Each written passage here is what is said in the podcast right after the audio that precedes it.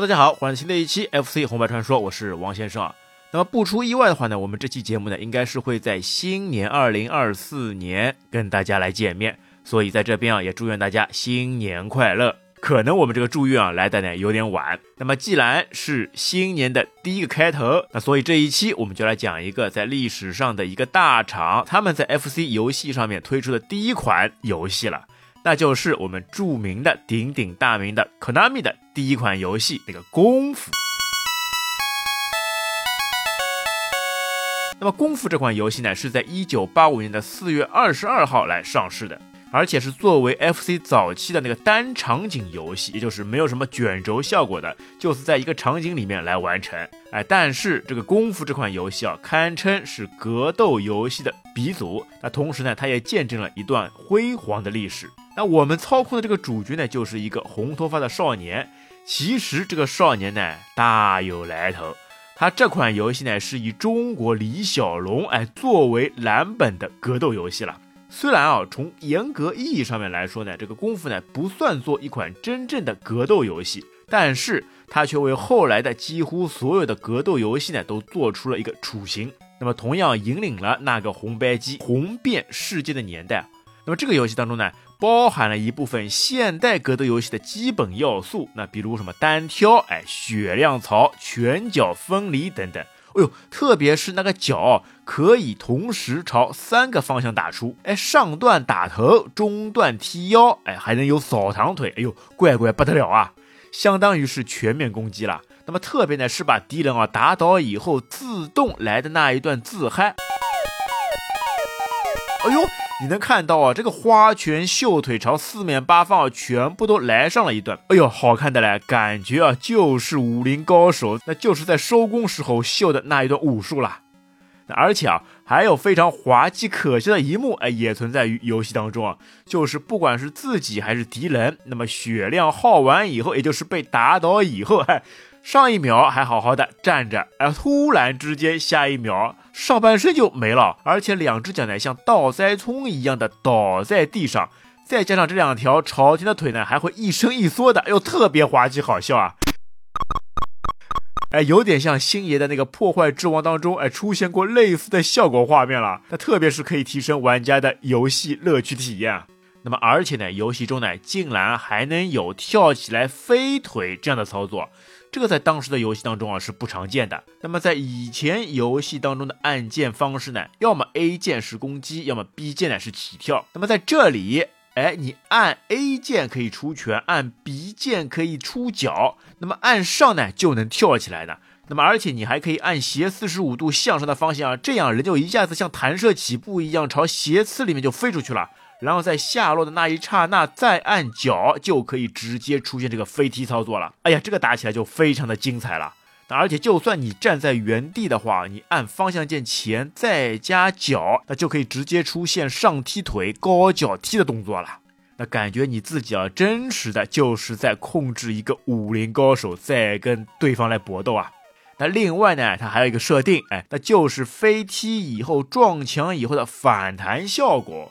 哎呀，这个我们之前在双截龙当中也有说过的呀。如果你能够很好的善加利用，哎，通过这个反墙踢的效果，就可以很好的实现那种追身踢的效果了。那么弹跳起来以后呢，你跟对方 BOSS 的距离呢就拉近了，那么 BOSS 呢就会突然闪现，这个时候你突然来一个回身踢。看着 BOSS 在你的前面，这个时候呢，你却向反方向出一脚，哎，BOSS 正好闪现过来，正好出现在你的落脚处，一下子又被你给击中了。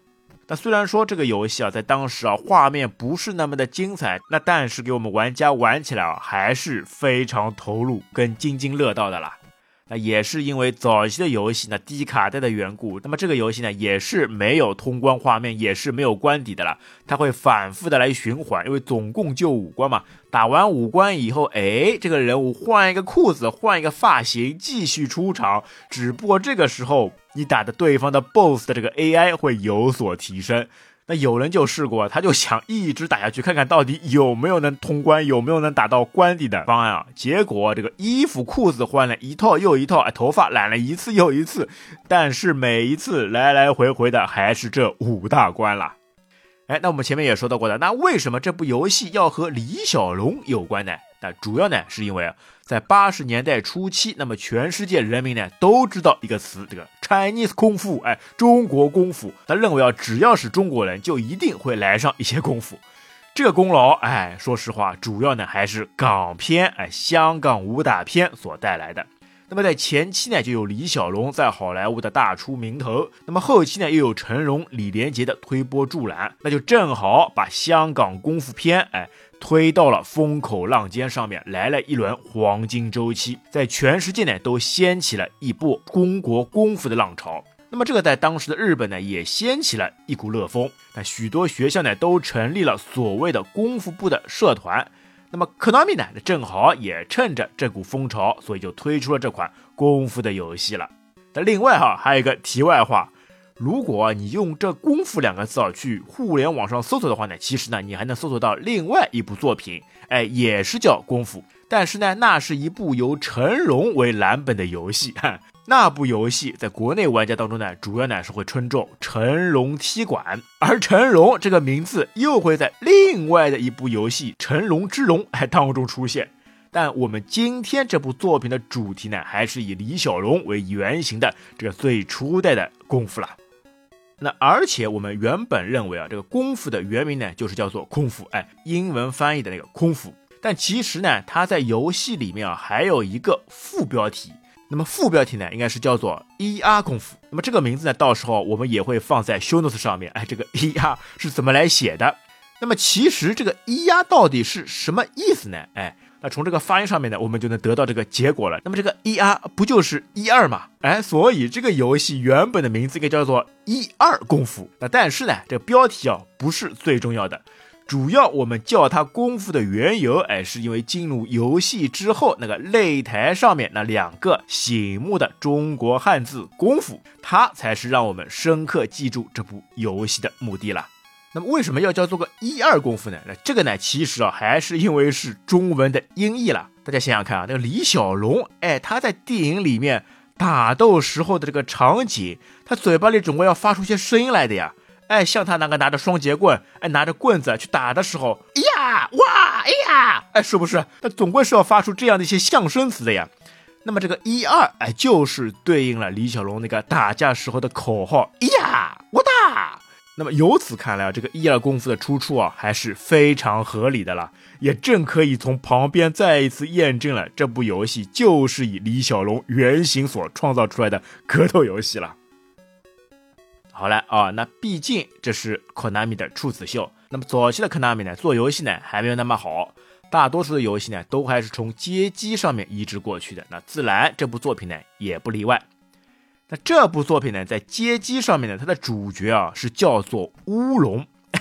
乌龙哎，干嘛喝茶的乌龙茶？那么好在红白机上面啊是直接把名字就叫做李，让我们知道哎这就是李小龙了。但是相比之下，街机版的功夫呢，它的招式呢会更加丰富，而且敌人呢会更加多、更加厉害。可达米呢，总共设计了十一名角色来供大家挑选。那么除了在红白机上面登场过的这五个人，哎，拿棍子的、拿锁链的、飞镖女、头锤哥、喷火怪之外，那么街机版上面呢，还有飞刀男、双节棍男、分身男、盾牌男跟铁扇女，哎，等等这些各具特色的敌人了。哎，这个铁扇女啊，也可以单独拿出来说说。哎，那这位铁扇女啊，不就是那一位使用扇子的小姑娘吗？哎，使用扇子的小姑娘，这不就是多年以后不知火舞的原型人物吗？哎，拿着扇子，穿着旗袍，一颦一笑，一举手，一投足之间，哎呀，这个气质啊！那虽然说在当时画质还是比较模糊的年代，但是仍然是被玩家们所牢牢记住的啦。那么，而且从街机的说明书上呢，可以得知，这个功夫的这个主角呢，全名就叫做李乌龙。哎，人家还是姓李的。那他呢，是出生于一个武林世家。那么就在乌龙还小的时候呢，他的父亲啊，在武林大会当中，哎，败给了点苍派。那么从此呢，整个家族呢就备受打击，哎，一蹶不振啊。这些事情都在幼小的李乌龙心里，哎，深深埋下了烙印。那么多年以后，父亲含恨而终。那么临死前的遗愿呢，就是要让乌龙啊勤练武功，能够终有一天出人头地，重新把家族的名字哎通过武功给打回来。哎呀，那么为了完成父亲的夙愿，那么乌龙呢只能遍访名师，最后呢成为了少林的俗家弟子。那么在经过少林寺武僧指点之后呢，武学修为大为精进。那在这之后呢，又经历了漫长而艰苦的修行之后，那么乌龙就挺身而出，挑战格斗大赛王座杯，接连打败了十一位高手，最终夺得了冠军，完成了父亲的遗愿。哎呦，这个是不是一个非常俗套的故事啊？那但是啊，有意思的是呢，那街机上面最终的这个 BOSS 的名字，叫的就是布鲁斯。哎，想想看，哎，李小龙的英文名不就是叫 Bruce Lee 吗？哎呀，原来最后打的是李小龙本尊。哎，让化身为李小龙的游戏玩家去打李小龙本尊，这个场景设定也是非常有趣的了。哎，那么移植到了红白机上面，那由于一贯的机型限制的风格，那所以敌人就被砍掉了一半，那就只剩下这五关了。那而且这个剧情啊也是重新设计了，会变得更加的离谱。在红白机上说的剧情呢，说的就是呢，在清朝末年，有一伙名字叫做草饭一族的团伙，哎，在中华全境啊大肆作恶。那么，为了消灭他们，那么功夫达人我们的主角李就孤身前往他们的老巢面麻之塔，去把他们一一消灭。嘿，这又是李，哎，又是塔，哎，再加上单挑的流程，自然而然就会让我们想到了李小龙的这个遗作，哎，死亡游戏上面了。因为这部电影的影响力啊，实在是太大了啦。你想想看，一个人只身，那在一个塔上面由下至上，一层一层的去踢馆，一层一层的去干倒一个又一个武林高手。哎呀，这个电影看起来还是非常令人热血喷张的啦。那么，所以在游戏当中啊，包括这部功夫也好，也包括后面的成龙踢馆也好，它的故事背景呢，都是借用了李小龙的这部遗作来完成的啦。哎，那么话要说回来了。那么为什么说这个起名全部都是吃的呢？但什么这个都是炒饭一族，包括这个面麻，哎，这里啊就不得不要吐槽一下这个考纳米啊他们的命名的这个恶趣味了。你想想看啊，原本这个炒饭一族，哎，这个名字听起来就有点怪怪的，哎，再加上这个面麻之塔，那其实呢这个面麻哦指的呢就是汉字里面的这个笋干，哎，所以这个面麻之塔呢其实就是这个笋干之塔。那么这个笋干呢，是属于日本拉面里面的这个传统配料了。哎，在拉面里面都要配上一些笋干来提提鲜，让这个味道会更加好一点。哎，那么口南米为什么全部都用这些吃的呢？那为了解释这一点，那我们首先呢，先要来引出另外一部作品，那就是这个功夫的这个续作《功夫二》，哎，一家皇帝的逆袭这部作品了。那这呢是一部，同样是在一九八五年就上市的这个正统续作。但是为什么我们好像印象当中没有听到过呢？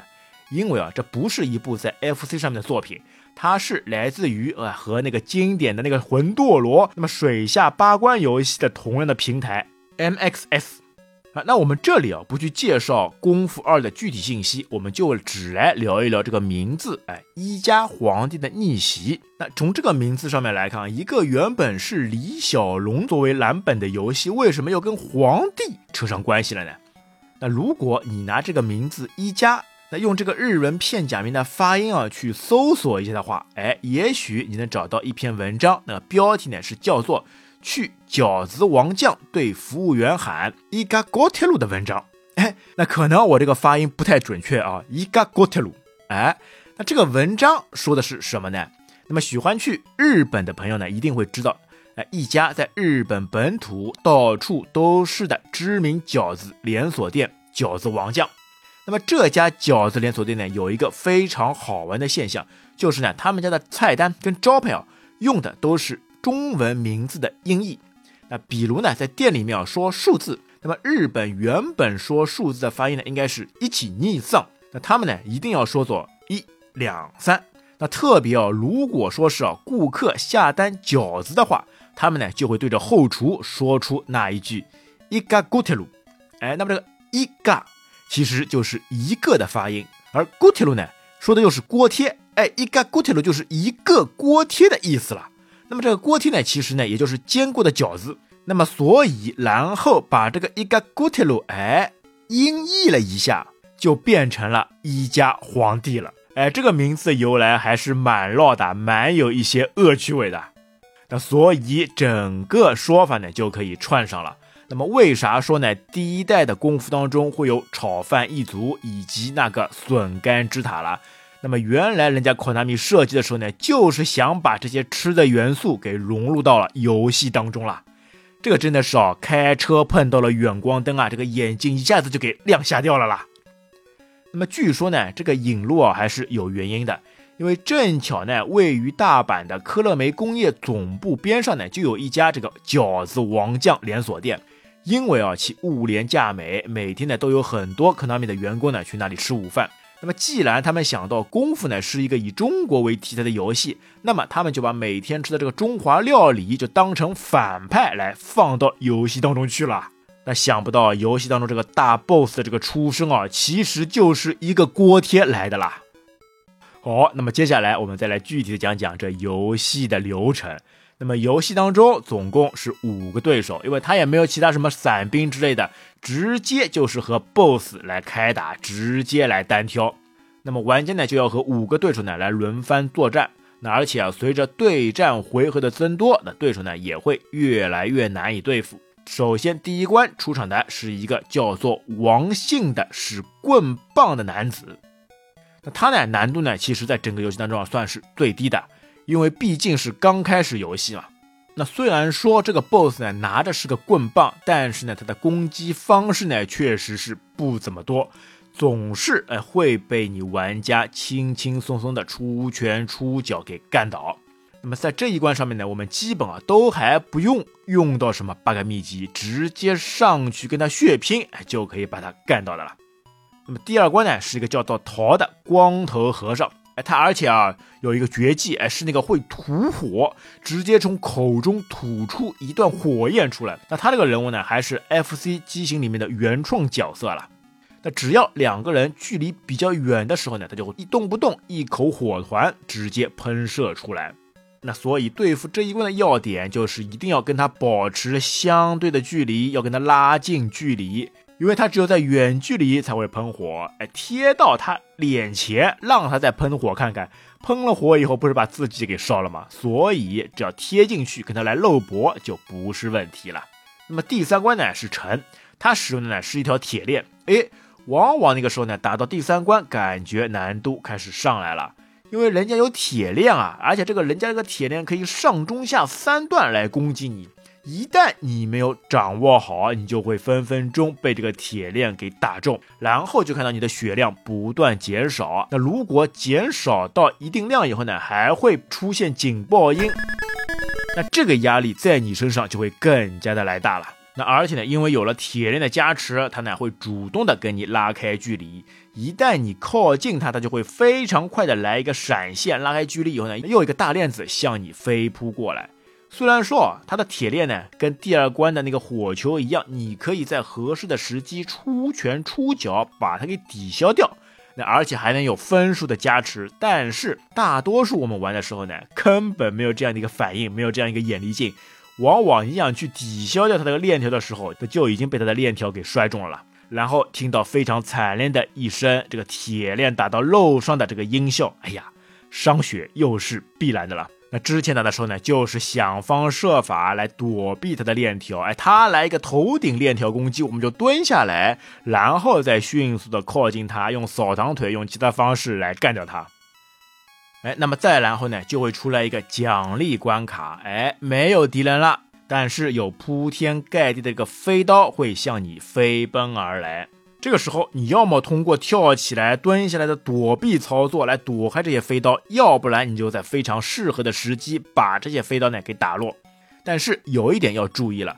如果一旦你有一个飞刀没有被打落而攻击到你的话，哎，你就啪嗒直接上半身消失，双脚朝天，开始呼爹喊娘了，那就直接判为失败了。但是如果你精于此招的话，你把所有出现的十几个飞刀全部打落的话，这个 bonus 的奖励分数也是妥妥的非常爽快的了。好，那经过了奖励关卡以后，来到了第四关那个浪。哎呦，那这是一个爱扔飞镖的姑娘。哎呀，游戏当中竟然出现了女性角色，那一定是令各大男性玩家非常趋之若鹜，想办法一定要打到这一关去的了。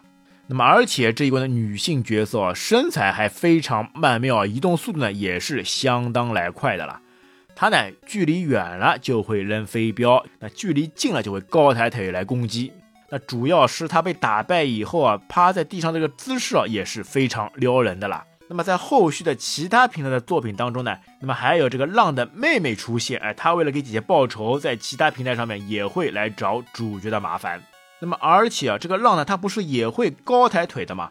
所以有的时候，哎，在它高抬腿的时候，我们冲近身来一个平拳或者一个平脚，哎，那接下来发生什么？哦呦，这个场景，如果玩过的人就知道我在说什么了。那当你一字开的时候，然后中断攻击，会发生什么事情呢？那么最后一关来到了无，那他这个呢是没有穿衣服的超人呐，他会有一个非常强劲的这个铁锤功夫，他呢会像街霸里面那个香婆，哎，直接用头锤飞过来，哎呦。看他的这个飞行姿势啊，还是确实啊很像超人的啦。虽然说他非常胖，但飞起这个速度也是非常快的啦。所以他个铁头功啊练的是真的好呀。那么这一关呢，也是最难来进行的一关了，既要防他的拳脚，又要防住他的人间大炮。那考虑的因素点还是挺多的了。哎，那么我们刚刚啊也提到过，这个游戏当中呢是有秘籍的啊。那原本也是啊，你考南米的游戏没个秘籍，这就不像是考南米的游戏吧。但其实呢，在早期的考纳米游戏当中呢，并没有什么上上下下这种秘籍的。而且在这部游戏当中，它虽然说是有秘籍，但其实说这个秘籍呢，还不如说是这个 bug。因为在我们正常游戏当中呢，如果你突然间跳到了对手的面前，那么他们呢，基本就会瞬间哎移动，就闪现了，他们会移到屏幕的另一边上面去。那这样呢，打起来呢就会非常麻烦。你一靠近，他们就逃，这要打到什么时候呢？那但是只要你慢慢的去移动，那移动到你们血槽当中，在靠近敌方三到四个方块的那个位置的地方，哎，这个时候他们就不会到处有移动了。那么你呢，只要在这个位置上面使用连发键，不断的出拳，不断的出脚，就可以用这个固定的套路或者是招数来打败他们。那比如说，那第一关你跑到那个位置，哎，只要连续的发出扫堂腿；第二关连续的出拳；第三关连续的出腿。那么就算是第四关的妹子呢，只要蹲下出拳，就可以轻松的把这个 boss 呢一个一个来放倒，而且你是根本不会伤血的了。那么当玩家发现了这样一个固定的 bug 以后呢？妥妥的，所有的敌人都完全不是你的对手，这也是很多玩家去速通过关的方式之一了。那么另外呢，在这个功夫上面呢，还有另外一个小的 bug，那就是呢，当你跳起来攻击敌人头部的时候，那么敌人呢就会在原地呢去停滞个几秒，这个时候你就可以利用好这几秒，再次跳起来，再次出脚来攻击对方的头部。那只要你熟练了，配合的好，那你就可以使用这一招，就把所有的敌人全部来打败。这样呢，就像一个刷分机制一样，哎，跳起来攻击敌方头部中招，对方原地停滞，然后你趁这个间隙再次跳起来，再次去踢到他头部，这样反复的攻击，哎，很快对方就会败下阵来了。那虽然说这个方式啊，不是每次都能奏效。但是呢，就算不奏效，哎，对方的 boss 呢会后退几步，然后哎，又是一个二百五，又一门心思的往你的腿上哎招呼过来了。那所以，当你发现这两个 bug 机制以后呢，哎，这个部游戏打起来就会变得毫无乐趣了。那好，那再接下来，我们继续来聊聊这个 AFC 游戏里面永远绕不过去的重要因素——游戏背景声音了。那由于呢这部游戏这个曲调那过于洗脑跟欢乐，所以使得后来出现了许多恶搞或者说是精彩的音乐作品，甚至呢连上海的那个彩虹音乐合唱团他们那个著名的感觉身体被掏空了这一部作品前奏呢也是使用了这部游戏的音乐了。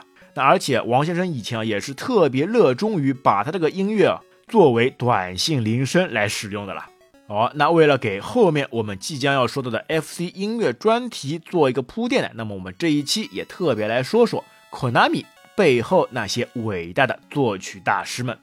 那么说到 Konami 的游戏音乐呢，那自然就会想到大名鼎鼎的矩形波俱乐部。那么在 FC 飞速发展的时代啊，那么游戏作曲呢也是成了一个新的话题。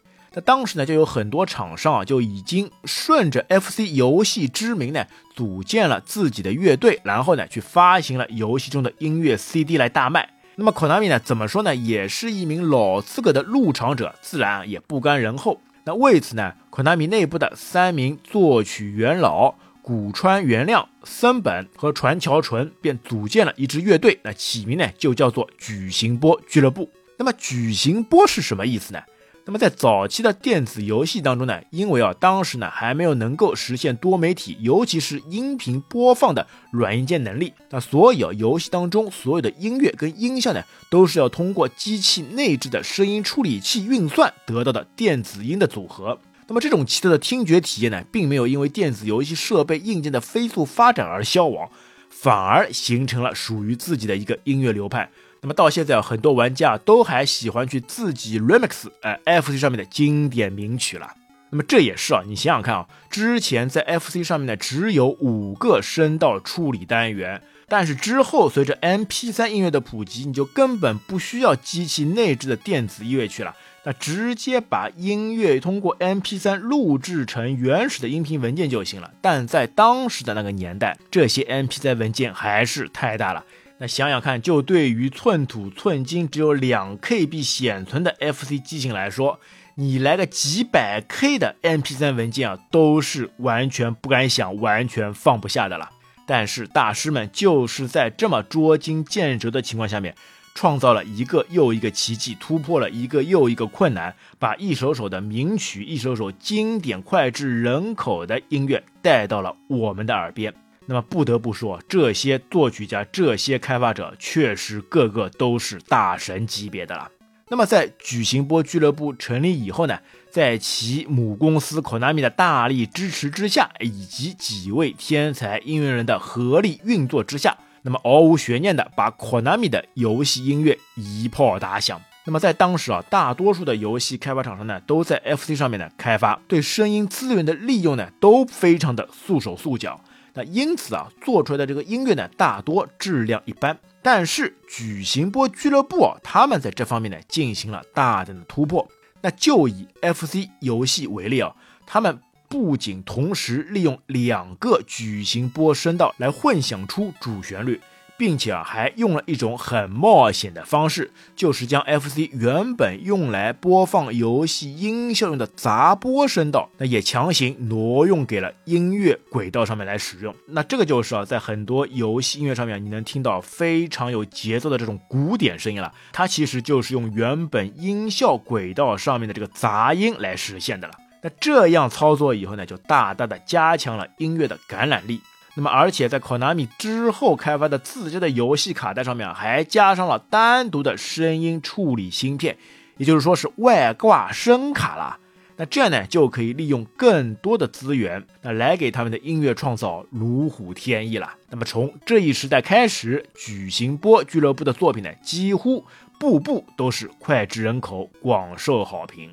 那么就像 FC 日版游戏卡带《恶魔城》系列，哎，那它里面呢就会有 Konami 独家的 MMC 音效增强芯片了。那么而且据说啊，这个音效芯片呢，就是矩形波俱乐部的成员要求公司来给他们专门设计的了。那么可见啊，因为一首音乐而让厂家在游戏卡带里面单独去增加芯片的这样一个操作，也是绝无仅有的了。那么在此之后呢，俱乐部呢又召集了几十号大神成员，在后面的这些经典游戏的背后，那么就把这个游戏背景也都推到了历史的高潮。比如经典游戏《魂斗罗》《沙罗曼蛇》，还有前面提到的《恶魔城》，那包括其他游戏上面的《幻想水浒志》《心跳回忆》等等，都是该俱乐部的产品了。那么这里呢，又可以查出去。那之前有听友投票说，那也是我最喜爱的那个游戏音乐，那个《赤影战士》。哎，这部游戏背后的公司 n a t s m 的项目公司，它的音乐为什么这么好？哎，其实纳兹麦里面的这些音乐开发者呢，他们都是从 Konami 出走之后才创办了那自麦这家公司的啦。那这其中呢，就包括之前在 Konami 的四位游戏主创，那水谷玉、岩月博之、山下君代，那和真青红。啊，他们原本出身都是来自于矩形俱乐部，所以才可以继续把这样一种经典给延续下去。而且由于没有了大厂的这种限制，哎，他们四个人在那兹麦，哎，甚至可以把音乐啊做得更加青出于蓝而胜于蓝。那所以啊，这个赤影战士的 BGM 声音啊，也真的是经典中的经典啊。好，那再说回到这个功夫上面啊。但其实严格意义上来说呢，这个功夫的音乐呢，并不能算是矩形俱乐部出品的，因为在一九八五年的时候呢，这矩形俱乐部呢还没成立了。那矩形俱乐部成立呢，要在一九八七年之后了。但是他的作曲者呢，是在之后也加入了矩形波俱乐部。那而且呢，这还是一位美女作曲家。那么这个人呢，就是东野美纪。那么东野美纪呢，是一九六五年元旦那天出生在日本大阪府。那他呢，受到了酷爱古典音乐的父亲的影响，那五岁的时候呢，就已经会唱歌跟弹钢琴了。那不过到了选择专业的年纪呢，东野美纪呢，觉得自己的钢琴水平还不足以成为一名演奏家，于是呢，就进入了大阪音乐大学的作曲系，希望成为一名作曲家。然而，大学的生活呢，却让他呢感到非常的迷茫。哎，哎，很多人在大学期间都有过这样的感觉。哎，就像我们的宫本茂，或者说是我们的乔布斯等人，也都是在大学期间开始迷茫了。那主要是因为呢，当时啊，无调性音乐占据了作曲系的主流。那这个呢，与东野美纪的喜好呢格格不入。那么东野美纪呢，就非常欣赏那些啊极简主义的音乐代表作。但是呢，在当时啊，他的教授呢，却对他这样的想法哦不予置评。那么既然无法被周围人所认同啊，那么使得东野美纪呢，在那段时间呢，非常的沮丧，非常的消沉，那找不到前进的方向。那么就在这个时候呢，他看到了 Konami 的招聘启事，哎，想要寻找那个兼职作曲家。哎，当时的东野美纪呢，虽然说啊对电子游戏一窍不通，但是呢，他觉得这个事儿呢非常有趣，非常新鲜，于是呢就写了几小段小作品寄过去了。他不想呢，竟然被当时的科乐美呢直接录取了。哎，好了，既然有了这样一个机会，那就给到了东野美纪可以发挥实力的地方了。那从此，东野美纪呢也开始他的游戏作曲生涯。那他那个时候呢，一边还在大学读书，那一边呢给科乐美呢游戏谱曲。那么虽然说啊是兼职打工，但是科乐美呢他们那个时候的给的劳务报酬呢也是非常怪的了。哎，他不是按这个工时来计算的，而是按照曲谱的小节数来计算的了。但当你写满二十四小节以后呢，就会给一个基本工资，然后每多四小节呢，就会另外算钱。哎，这个时候，哎，东野美纪的机智就开始展现出来了。那他把所有这个四四拍的曲子啊，全部都写成了四二拍。哎，那么这样呢，小节数啊就平白无故的就多了一倍啊，嘿嘿，这样一下子啊就等于赚了双倍的钱了。哎呦，这个小妮子当时是聪明的呀。那看来啊，这个体制内的这个机制啊，确实是可以好好的来利用的了。那么为了能挣更多的工分啊，来挣更多的钱，那么东野美纪呢，一口气就写了好几首耳熟能详的曲子。那么这首《功夫》的主题曲啊，正是他在科乐美的处女作。那么之后呢，他谱的曲子呢也越来越多。那么而且很多曲子呢，都是拿来被放在了经典的游戏上面，那让音乐跟游戏本身啊来交相辉映。那这个呢，就让当时还是大学生的东野美纪啊，在业内也小有了名气，被称作为啊科拉米的第一女兼职。那么但是有趣的是啊，大学毕业以后呢，已经被科拉美内定的东野美纪呢，并没有进入 Konami 这家公司，那么而是啊，在几年之后啊，重新才加入的。这个可能啊，也是跟举行波俱乐部有关。那看来呢，他对 Konami 其实没有特别大的兴趣，但是对这个俱乐部里面的大神成员，那么还是非常向往的了。那么之后啊，像《魂斗罗》《心跳回忆》《沙罗曼蛇》这些经典的音乐啊，都是由东野美纪来操刀完成的了。那么，但是在二零零三年，那矩阵波俱乐部的元老古川元亮哎从科达米离职，那么没有了队长的俱乐部呢，也正式宣布彻底解散，那成为了历史。那尽管举行波俱乐部的命运呢已经结束，但它对日本乃至整个世界游戏音乐界的影响，至今仍然是存在的了。那么想想看啊，现在如果听到这一首首令人热血喷张、那心情澎湃的音乐啊，身上这个鸡皮疙瘩又会起了一身啊。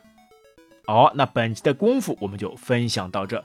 那最后，希望大家不要忘了，那去我们的公众号也好，去我们的邮箱也好，继续踊跃的投票。那顺便再帮我们评论、转发、点赞一下。好，那本期节目就到这边，感谢收听，我们下期再会，拜拜。